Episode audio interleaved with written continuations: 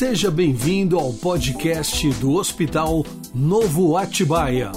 Toda semana, conteúdos inéditos e muita informação para você e sua família sobre saúde, qualidade de vida, medicina e bem-estar. Olá, caro ouvinte do podcast do Hospital Novo Atibaia, Educação e Saúde. Aqui quem vos fala é o Dr. André Meneghel de Lara geriatra e superintendente técnico do Hospital Novo Atibaia, CRM São Paulo, 94181. Eu tenho a honra de trazer aqui para continuar as nossas conversas sobre educação e saúde a doutora Flávia Alencastro, que é especialista gastroclínica pelo Hospital Novo Atibaia e pelo AME Amparo. Seja bem-vinda, doutora Flávia. Obrigada. Então, hoje trazemos um assunto que é a gastroclínica para conversar é, com a doutora Flávia, que nos explicará o que é essa especialidade, que patologias são atendidas e um panorama geral no futuro dessa especialidade. Então, começando, doutora Flávia, é, por que você escolheu essa área? Bem, é, eu iniciei a, os meus estudos de medicina, eu entrei na faculdade em 1998 me formei em 2004 na faculdade do Rio de Janeiro. E durante a, os quatro primeiros anos, a gente não tem assim muita noção ainda do que vai escolher de especialidade, mas a partir do, do, do internato, que são os dois últimos anos de faculdade, eu comecei a me interessar pela, pela área de gastro, porque é onde eu, eu fiz o, os dois últimos anos, tinha uns dois chefes de enfermaria que eu passei, que eu rodei, que eram gastroenterologistas. Um, inclusive, era um especialista em fígado, tinha um ambulatório só de doença de fígado. E eu comecei a me interessar nessa época, de ao ver pacientes cirróticos, descompensados, internados, alguns pacientes com doença inflamatória intestinal. E aí surgiu o meu interesse pela gastro. Interessante. Sempre com o contato dos professores, a importância dos professores. Né? Exatamente. Né? E eu falo que esses dois staffs meus, é, em especial, foram assim os maiores incentivadores, porque eles eram chefes da enfermaria e eles eram pessoas assim extremamente acessíveis, amorosos, respeitosos com nós desde a época assim do internato e depois na durante a especialização. Fora a paixão que eles tinham pela profissão, né? Então eu acho que isso tudo ajudou muito na minha escolha. É interessante você falar que tanto quanto o interesse técnico pelo tema, mas o interesse pela pessoa que amava e apaixonada pelo tema. Isso Exatamente. é muito importante, né? no mundo hoje a gente fala das soft skills, né? São as habilidades comportamentais, as habilidades afetivas, Exatamente. comunicativas, né, do porque, profissional. É, porque às vezes você até tem interesse numa área, mas se a pessoa, o chefe, é aquela coisa que já, né, não tem aquela habilidade toda para lidar e fica com aquela coisa de, né, porque é estudante e tudo, eu acho que às vezes você toma um pouco de às vezes, por mais que o interesse técnico seja Exatamente. grande, às vezes a pessoa que, que o conduz não ajuda, né? Exatamente. né? É muito bom essa conversa. É, qual que é a formação necessária para o médico fazer gastroclínica, Flávia? Então, André, quando eu me formei, é, era necessário um ano de clínica médica, né? Você especializava um ano em clínica médica e depois você é, ingressava na gastro, que eram mais dois anos. De uns anos para cá, isso já mudou. Atualmente são dois anos de clínica médica e dois anos de gastroenterologia. Ah, tá. Então, além dos seis anos de faculdade, Isso. tem dois de clínica e dois anos de gastroclínica, de inteirando um total de dez anos aí Isso, de formação. Exatamente. Muito bom. É uma jornada e tanto, né?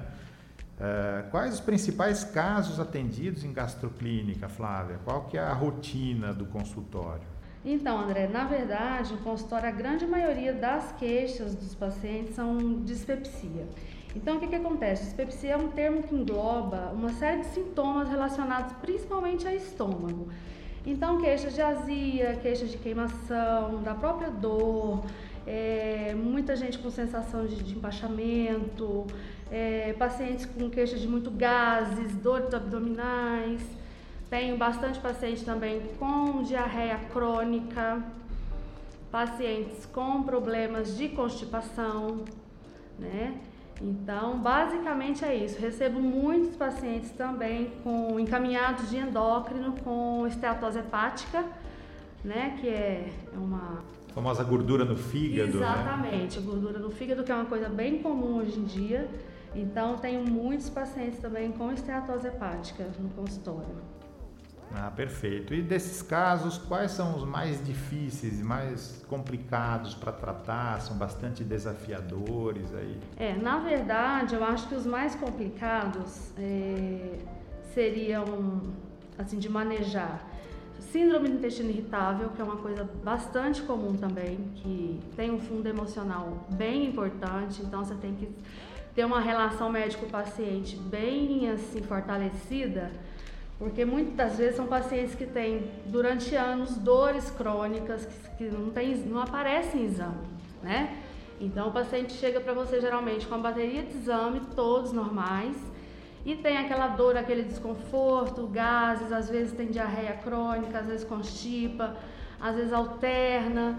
Então é uma, uma das, das coisas mais é, desafiadoras que eu falo de tratar, mas eu tenho graças a Deus eu tenho boa resposta, porque a gente conversa, e se precisar encaminha para o nutricionista, eu tenho essa coisa de encaminhar também para o psicólogo, porque eu sou bem cuidadosa em relação a esse tipo de coisa da saúde emocional do paciente, porque eu acho que na minha especialidade é, a questão emocional tem muita relação com as queixas, com piora de algumas queixas gástricas e intestinais.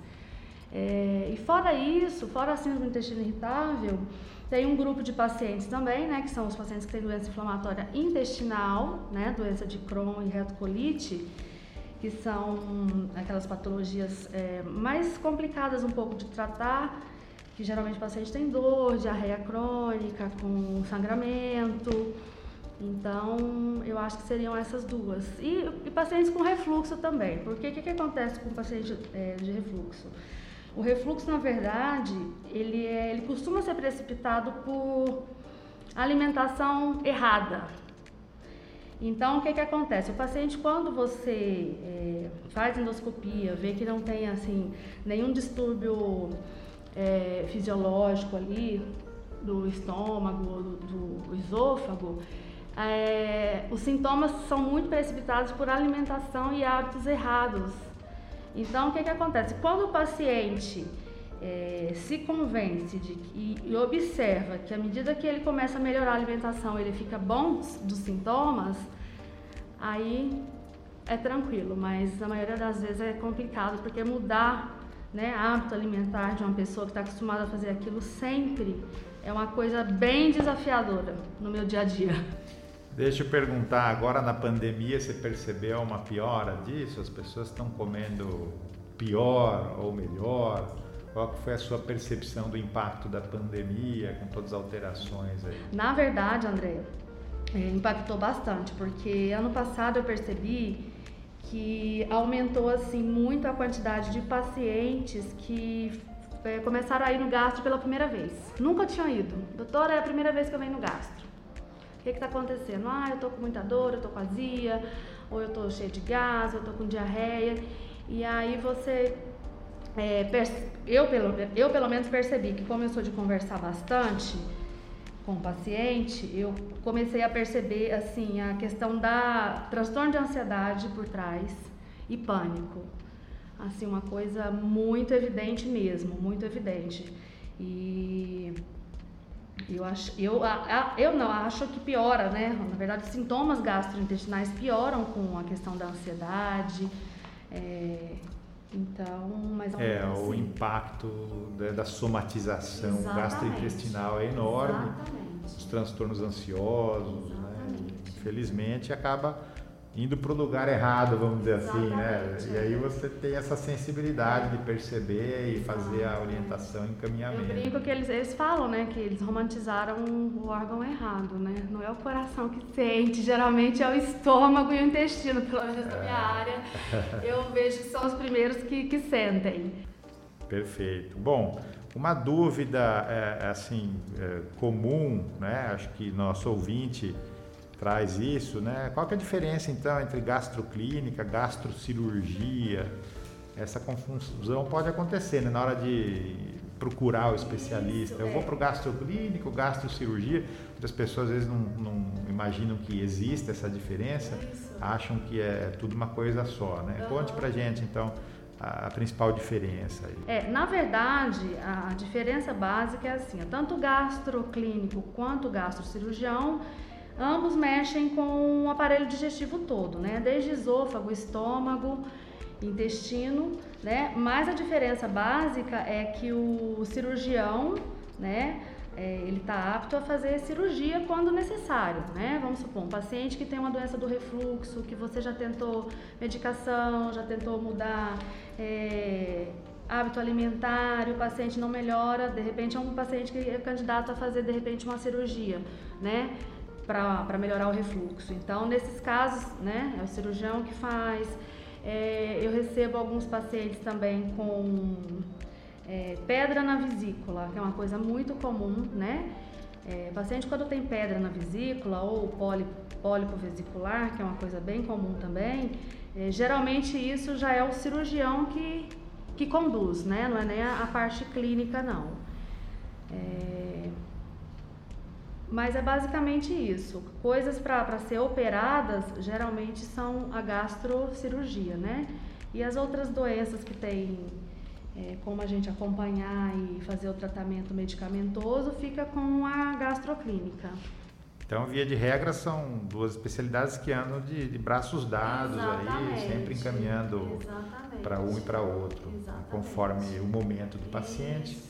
Mas grande parte das patologias, a maior parte delas, ela é de tratamento clínico, vamos dizer. Exatamente, é né? a grande maioria. É bem raro eu precisar encaminhar paciente para cirurgia. Certo. É, bom, falando um pouco disso, é, é, o gastroclínico atua em doenças do fígado também. Isso, na verdade, André, o que acontece? Na época que eu me especializei, é, não existia ainda separado a residência de hepatologia. Então, o que, que acontece? Os médicos mais antigos, até eu que me formei há 17 anos atrás, quando eu passei pela, pela cadeira, a gente via também é, várias. É, conduzia, né? Nós aprendemos a conduzir várias é, patologias hepáticas. Eu até na época fiz também junto uma, uma pós-graduação durante um ano com um chefe meu, inclusive, do Serviço de Hepatologia do Rio de Janeiro. Então a gente sabe conduzir, eu pelo menos sei conduzir bastante patologia hepática, com exceção de hepatite viral, que desde há muito tempo já fica mais com infectologista, né? As hepatites virais. Mas o restante, né, como eu tinha havia falado já, a própria gordura no fígado, que é uma coisa bem comum. Eu recebo bastante paciente com cisto hepático, né, que é uma doença benigna. É, bastante paciente com hemangioma. Então, geralmente as outras coisas, com exceção de hepatites virais, né, a gente, eu pelo menos consigo conduzir direitinho. Hoje em dia, de uns anos para cá, já existe a especialidade de hepatologia separada. Então, o que que acontece? Hoje em dia, para você ser um hepatologista, você tem que ter dois anos de clínica médica, dois anos de gastro ou dois anos de infecto, para depois é, fazer mais dois anos de fígado, né? Que é a especialidade para ser um hepatologista. Hoje em dia já é separado. Você fica também com as hepatites autoimunes. Fico, exatamente. É. E as cirroses pacientes- não Isso, virais. Exatamente, esqueci das cirroses hepáticas também, que é uma coisa que eu adoro. É, eu tenho alguns pacientes sim com cirrose hepática. Muito bom. Em relação a, a doenças preveníveis, de um modo geral, na tua área, quais as principais, o que você recomenda? É, na verdade, é, eu acho que assim, basicamente, o que seria assim prevenível na minha área seria a própria doença do refluxo, né? é, a esteatose hepática, a própria hérnia, a hérniazinha também é uma coisa bem comum, a hérnia de ato do estômago, o pessoal confunde muito com outros tipos de hérnia, né? Inguinal, umbilical, mas não é, uma hérnia é, hiatal que a gente fala. Geralmente essas três patologias são precipitadas, não é só isso, óbvio, mas são precipitadas por ganho de peso, obesidade, entendeu? Então eu acho que é uma das coisas que seriam preveníveis assim na minha área. É... E algumas diarreias também, né? Diarreia infecciosa, às vezes por, por, alimentação mal conservada ou não limpar bem os alimentos. Eu acho que na maioria, eu acho que essas seriam as mais fáceis assim, porque o, restante, alguns tipos de câncer, outras coisas, tem vários outros fatores, genético, né? Tem a questão também da, de estilo de vida, tabagismo, aí entra alcoolismo, alguns tipos de outras, de outras.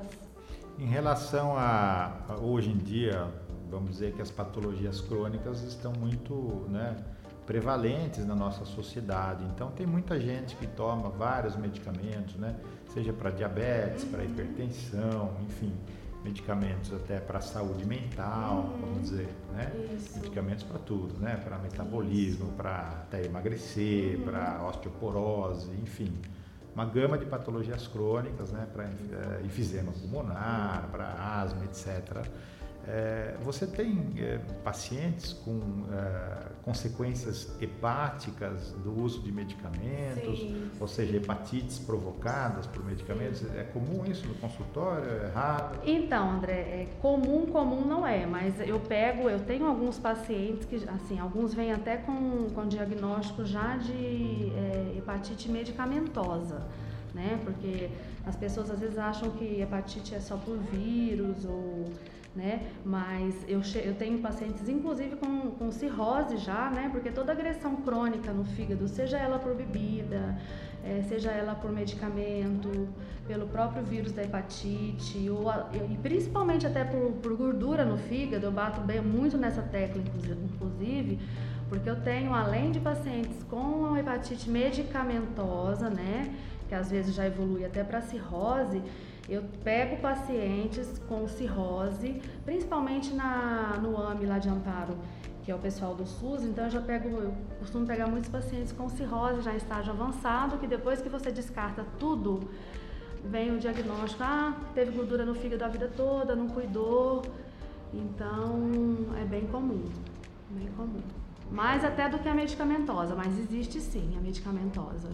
Então tem inúmeras coisas, inclusive Exatamente. Temas para futuros podcasts aí tem. não faltam, né? Você Exatamente. citou uma grande é. quantidade de patologias aí que a gente pode voltar a abordá-las futuramente. Até assim, existem também alguns casos de hepatite medicamentosa aguda por, pela, pelo fato da, da automedicação que é uma coisa que eu sempre oriento também, né? Porque às vezes você acha que um simples remedinho, paracetamol, né? Que teoricamente é uma coisa inocente. Aquilo, dependendo da quantidade que você toma, você pode fazer uma hepatite fulminante.